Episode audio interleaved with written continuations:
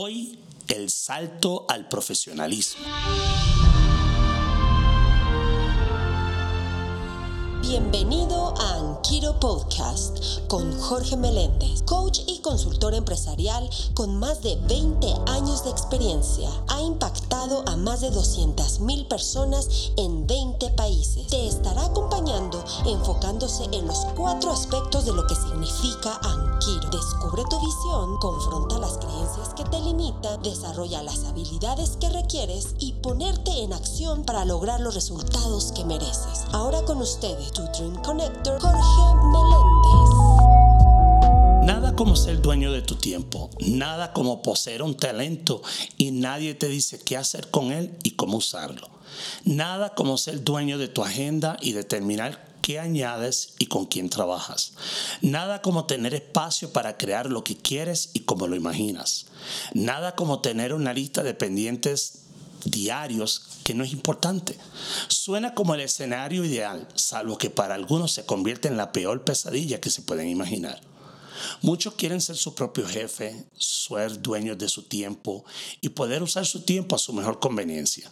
El detalle es que cuando somos empleados, tal vez no nos gusta que nos digan qué hacer, cómo hacerlo o cuándo hacerlo, pero ya es un hábito adquirido y no es fácil desprenderse de él. Recuerdo cuando dejé de trabajar como empleado en 1992 y pasé a ser un profesional independiente. Los primeros días fue como una especie de vacación, con mucho tiempo para pensar cómo hacer las cosas. Con el paso de las semanas y luego de acomodar mi oficina en casa, no sabía qué hacer con mi tiempo. Muchas veces me encontraba frente a la computadora mirando el cursor y viendo el reloj mil veces cómo pasaba el tiempo para terminar el día. Ya había ordenado los archivos mil veces, había puesto los teléfonos de mis contactos en el tarjetero y no había nada más que hacer sino producir. Para colmo de males, yo veía cómo mi pareja en ese momento, una profesional muy independiente y exitosa, entraba a su oficina en casa a las 7 de la mañana y no terminaba hasta las 8 de la noche agotada. Era una hormiguita laboriosa que no paraba, entre llamadas, escribiendo, dando seguimiento, resolviendo pendientes, hablando con personas importantes y creando citas, era su día. Eso me provocaba muchos sentimientos encontrados, admiración y respeto por un lado, pero angustia, temor y preocupación por el otro. Ella me decía, no te compares, sino mantente enfocado en tu objetivo. Palabras sabias en ese momento. Desde mi infancia había aprendido muy bien lo que era la disciplina aplicada por terceros, mis padres y jefes. Pero en la autodisciplina era un niño que no sabía ni gatear. Yo sabía lo que quería hacer en ese momento, producir eventos de jazz de manera independiente en hoteles y colinar planes en los medios de comunicación para artistas. El problema era, supuestamente, que lo que más me disgustaba de mi trabajo anterior, que me dijeran qué hacer, cómo hacerlo y para cuándo hacerlo, era lo que no ejecutaba de manera independiente. Había que salir a crear resultados todos los días, ya que solo tenía dos meses de ahorro para poner en marcha esta etapa de mi carrera como independiente. Pero una cosa decía mi mente y otra cosa hacía mi cuerpo. Ahí fue cuando comenzó mi proceso de convertirme en un profesional. Ser un profesional no es tener un título, un puesto, ser dueño de una empresa.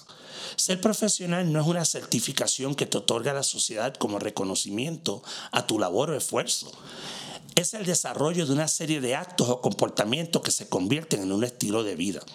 Muchos autores y emprendedores reconocidos han escrito excelentes libros sobre el tema. Un par muy bueno se llama Turning Pro de Steven Pressfield y The Creative Habit de Twyla Tarp. ¿Cómo sabes si te has convertido en un profesional?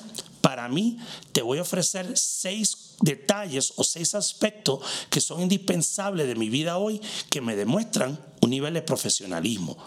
Número uno, todos los días haces lo que dices que eres bueno haciendo o en lo que quieres ser mejor. Si dices que eres un escritor, todos los días escribes. Si eres corredor, todos los días corres o entrenas, etc. No hay excusa. Todos los días. Dos, identifica los modelos o personas que deseas emular o seguir para tener un norte o un parámetro. Somos únicos, pero de alguien requerimos ver su camino para labrar el nuestro. Es bueno tener a alguien que sea tu héroe, tu modelo, tu inspiración. ¿Por qué? Porque tú ves el camino que ellos hicieron para tú crear un camino porque ellos te inspiran. Número tres, busca un mentor o coach para que pueda retroalimentarte y darte una percepción externa de tus avances. Es fácil ser bueno en nuestras propias mentes, pero es vital que alguien te diga la realidad, buena o mala. Número cuatro, invierte en crecer en ese aspecto de manera específica cada año. Aquí te hago un par, de preguntas. ¿Qué libros vas a leer este año para mejorar eso que quieres desarrollar? ¿Qué talleres vas a asistir? ¿Qué audios vas a escuchar? ¿A qué grupo de desarrollo te vas a unir para elevar tu estándar? Número 5. Cuida los detalles, especialmente los que no ves o pasas por alto. ¿Cómo sabes si has crecido? Cuando te pones en los zapatos del que sirve y cuidas los detalles para él, los que son importantes. Y número seis, trabaja en tus fortalezas, pero no ignores cómo te afectan tus áreas de oportunidad o debilidades. Yo invierto 75% de mi tiempo en darle a Dallas vida y expansión a lo que muestra mis capacidades y el 25% en lo que me incapacita y le resta mi grandeza. Ser profesional es más un proceso de crecimiento personal que uno social. Es uno que identificarás porque habrá un momento, un día, cuando algo en ti te diga, no me importa la aprobación pública. Lo que hago no lo hago por la aceptación, sino por el amor que tengo por lo que hago y lo que saca de mí cada vez que lo hago.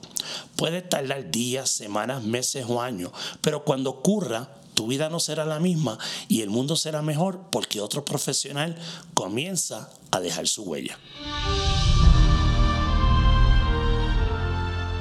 Gracias por acompañarnos en otro Anquiro Podcast. Cada lunes puedes escuchar un nuevo episodio. Si te pareció valioso, también puedes compartirlo y agregar valor a otros. Si deseas suscribirte a este podcast, puedes hacerlo en anchor.fm diagonal Jorge Meléndez.